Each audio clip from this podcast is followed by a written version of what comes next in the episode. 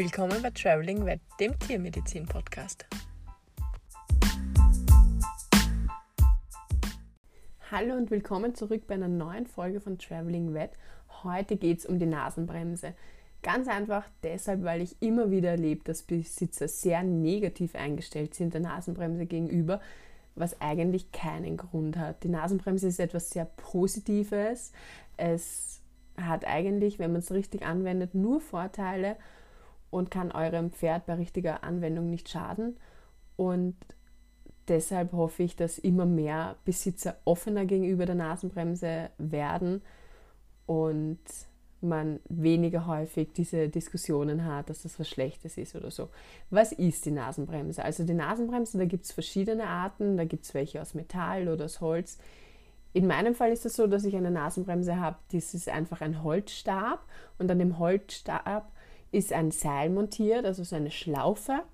Und diese Schlaufe lege ich an der Oberlippe des Pferdes an und drehe dann den Holzstab so lang, bis die, das Seil sich zusammenzieht und Druck auf die Oberlippe auswirkt.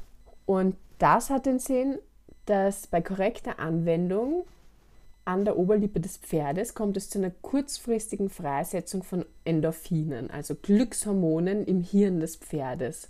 Und was bringt mir das oder wozu machen wir das? Das ist ganz wichtig, wenn wir kurze Behandlungen haben, die nicht besonders schmerzhaft sind, aber unangenehm sein können fürs Pferd und wo wir auch einfach wollen, dass das Pferd stillsteht und sich nicht bewegt, einen Moment ruhig hält, aber wir keine Medikamente verwenden wollen. Und dafür ist die Nasenbremse super, einfach für so kleine Eingriffe wie zum Beispiel ein Gelenk punktieren, eine Wunde sauber machen, einen Verband anlegen, was oft gar nicht so schmerzhaft ist, aber unangenehm und eine ungewöhnliche Situation für das Pferd ist. Das schaut jetzt für Außenstehende oft einfach brutal und schmerzhaft aus, wenn sie dem Pferd zusehen. Die, die Wahrheit ist aber, dass sie einfach dann einen diesen Endorphin-Rausch spüren. Also die Pferde sind dann wie im Rausch. Und scheinbar ist das so, weil das die Stimulation eines Akupunkturpunktes ist für das Schock- und das Atemzentrum. Was sind jetzt die Vorteile? Wir bekommen einen Rauschzustand, wie wenn man ein Pferd mit einem Medikament sediert, aber ohne Nebenwirkungen und ohne Nachwirkungen. Das heißt, wir müssen uns nicht Sorgen machen, das ist jetzt ein altes Pferd oder vielleicht reagiert das irgendwie auf das Sedationsmittel weil man kein Medikament gibt, sondern man löst einfach nur diese Stimulation aus und die führt zur Endorphinausschüttung, also zur Ausschüttung von Glückshormonen. Man merkt dann, dass es wirkt, indem die Pferde die Lippe hängen lassen und glasige Augen bekommen und müde Augen bekommen. Und dann gibt es ein paar Faustregeln, an die man sich halten muss. Also die Faustregel, die erste ist, dass man so wie wenn man jetzt ein Medikament spritzt, also ein Beruhigungsmittel spritzt, sollte man drei bis fünf Minuten warten mit der Behandlung, damit das Pferd richtig auf, das, auf diese Endorphine reagieren kann und die jetzt nicht nur ablenkend wirken und rauschend wirken, sondern auch wirklich schmerzlindernd wirken. Und dann sollte man die Bremse nicht länger als 12 bis 15 Minuten oben lassen. Das ist je nach Pferd unterschiedlich und kann auch sehr schwanken, aber man sagt, dass man diese Wirkung circa so wie die Wirkung von Xylazin, das ist ein, ein Medikament, das man zur Beruhigung spritzen kann, da ist auch die Wirkung so 12 bis 15 Minuten und dann ist die Wirkung wieder weg. Die Pferdeverhaltensforscherin Sue McDonald hat dann gesagt, es gibt drei Phasen. Das erste ist die Distraction, also die Ablenkungsphase. Die dauert so drei bis fünf Minuten. Da kommt es eben zu dieser Endorphinausschüttung, aber es gibt noch nicht diese schmerzstillende Wirkung. Nach dieser Phase kommt dann diese Analgesiephase, also die schmerzlindernde Phase. Da sollen sich die Pferde entspannen und da haben sie eben diese glasigen Augen und die hängenden Lippen und die Phase dauert so 10 bis 15 Minuten und das ist die Zeit, in der man dann eine Behandlung durchführen kann. Die dritte Phase ist dann die Blow-Phase und das ist die Phase, wo der Endorphinausstoß dann schnell abfällt und da sind die Pferde dann sprunghaft und explosiv und das ist die Phase, die man vermeiden will. Also man möchte die Nasenbremse entfernen, bevor sie in diese Blow-Phase kommen.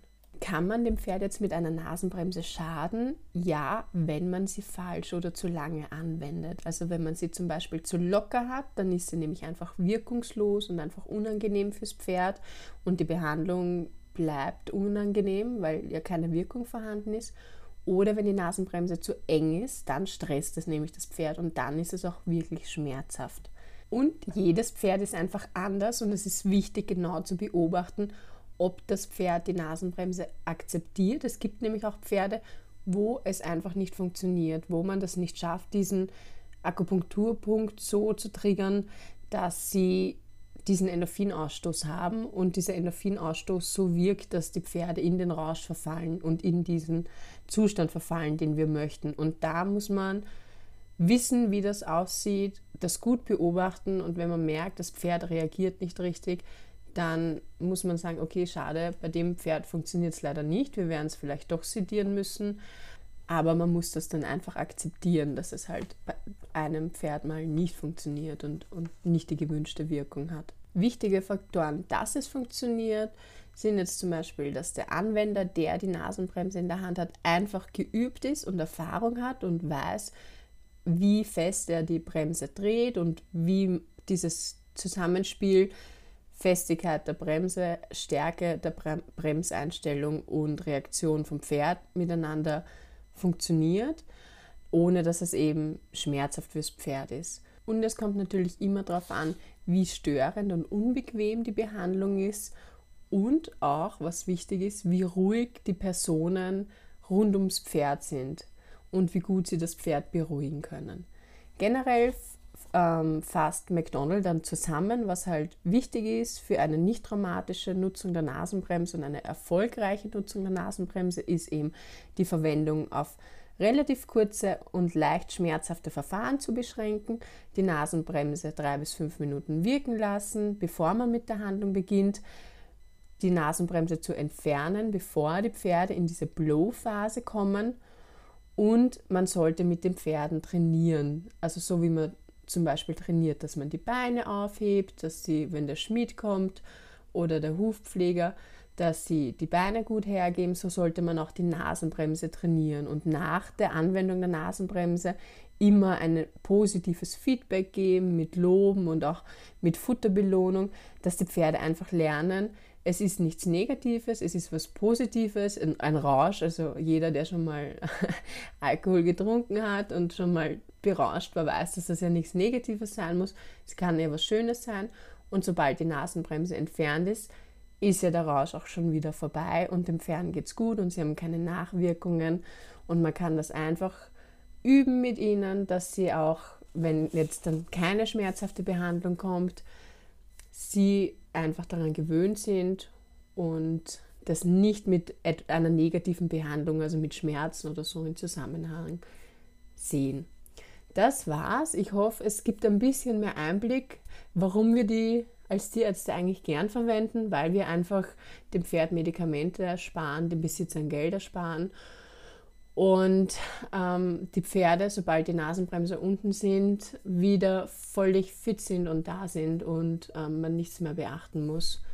Ja, danke fürs Zuhören.